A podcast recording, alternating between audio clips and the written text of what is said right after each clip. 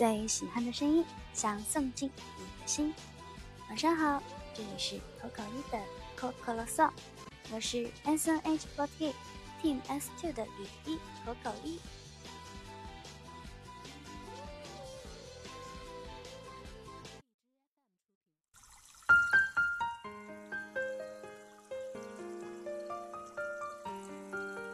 今天的电台呢，首先想要跟大家分享一下我昨天看到的一句话：女人的年龄就像钻石的克拉一样。当时看到这句话之后，我就马上用手机备忘录把它记了下来。总觉得自己什么时候会用到这句话，应该是说我总有一天会用上这句话吧。在记下这句话之后。我又觉得这句话好像也很符合我们团里的妹子们，因为现在团里边好像零零后也越来越多了嘛。嗯，我毕竟也是一个当阿姨的人了，有的时候还是可以非常自豪的说出这一句话。现在这句话对我也蛮适用的，等到什么时候人家说我。啊，你都没有人家年轻，你们团里那么多年轻小女孩的时候，我就可以用这一句话来回复她：女人的年龄就像钻石的克拉一样哦。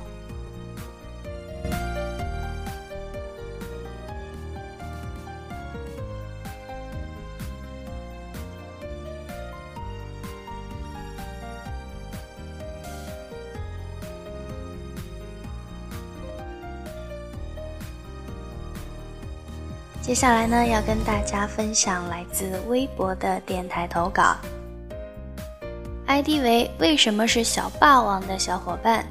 投稿说：“这是一封随性的电台投稿。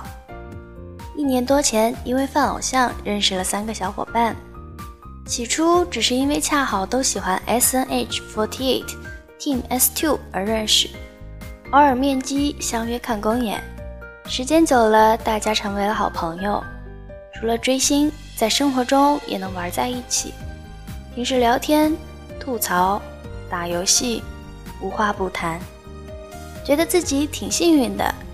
扮偶像还能交到几个知心朋友，这样的友情似乎也多了一些羁绊，真的很温暖。应该也有很多其他的聚聚，也在泛偶像的同时收获了不少友谊吧。这也算是一种缘分呢。看到这样的投稿，我真的觉得非常的开心。之前也有好多小伙伴有跟我投稿说过，今天又和谁谁谁去玩了，他也是你的粉丝，或者说他也是你好朋友的粉丝。然后每一次看到这种私信，我都觉得非常开心。在我的应援会里边，其实也有好多小伙伴，他们可能是因为犯我而成为了好朋友，也有可能他们只是单纯的过来浪一浪我，但是也和大家成为了好朋友。我觉得这样的友谊真的是一种，怎么说呢？不是所有人都能够收获的。嗯，因为追星，然后大家走到了一起，又成为了好朋友。我之前还在某个小偶像的应援群里的时候，也认识很多这样的小伙伴。在我入团之后呢，因为有一些规定限制嘛，所以跟一部分小伙伴就失去了联系。但是还有一些真的是玩的超级好的小伙伴，到现在我们大家也会在聊天啊什么的。所以我觉得通过泛偶像而认识的朋友。这样的友情是真的很难得啦，也希望大家可以在犯偶像的同时收获更多更美好的友谊，甚至是爱情。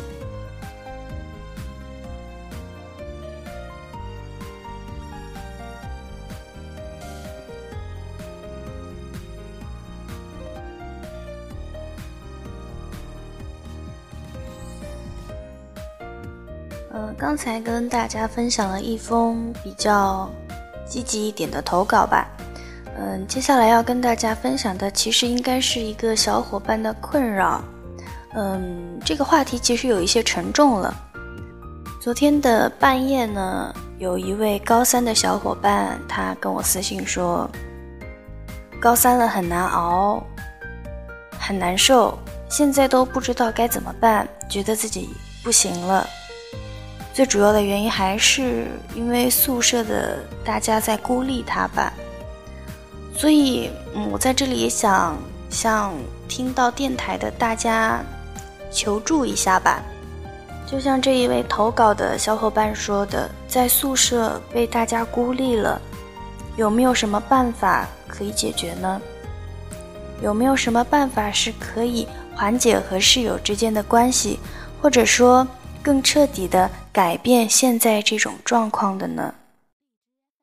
嗯，还是希望这一位高三的小伙伴不要有太大压力，希望你可以尽快找到适合自己的减压方式，也希望今天晚上听到电台的小伙伴们可以多多给这一位高三的小伙伴提一些意见，希望这一位高三的小伙伴呢好好调节一下自己的心情，然后看看今天晚上的电台播出之后。大家的回复和意见是什么样的？然后你再去好好处理一下跟室友们的关系。希望你不要有太大的压力，一定要好好吃饭，好好睡觉，这样才能好好学习嘛，对吧？如果说今天的投稿念出来之后，大家也帮你提了很多意见，你的情况还是没有得到解决的话。也希望你可以再跟我投稿。你要是平时还有压力的话，也希望你可以把我当做一个发牢骚的树洞。你要加油哦！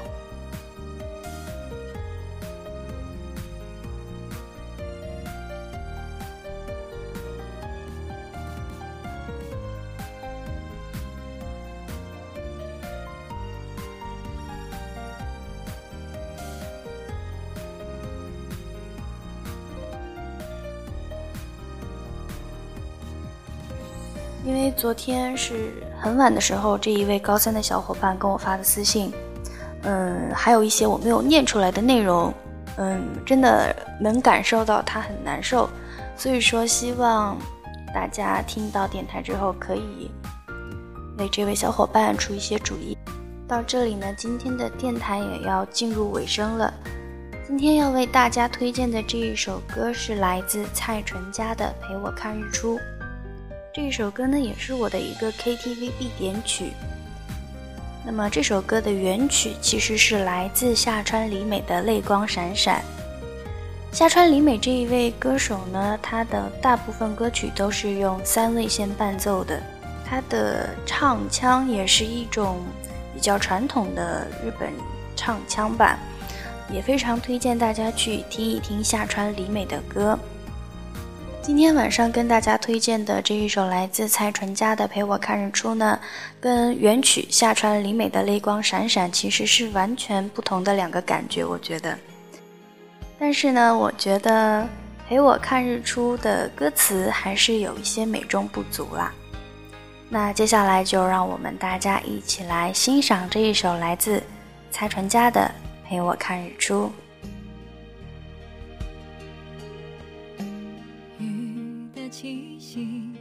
回家的小路，路上有我追着你的脚步，就像片保存着昨天的温度。你抱着我，就像温暖的大树。雨下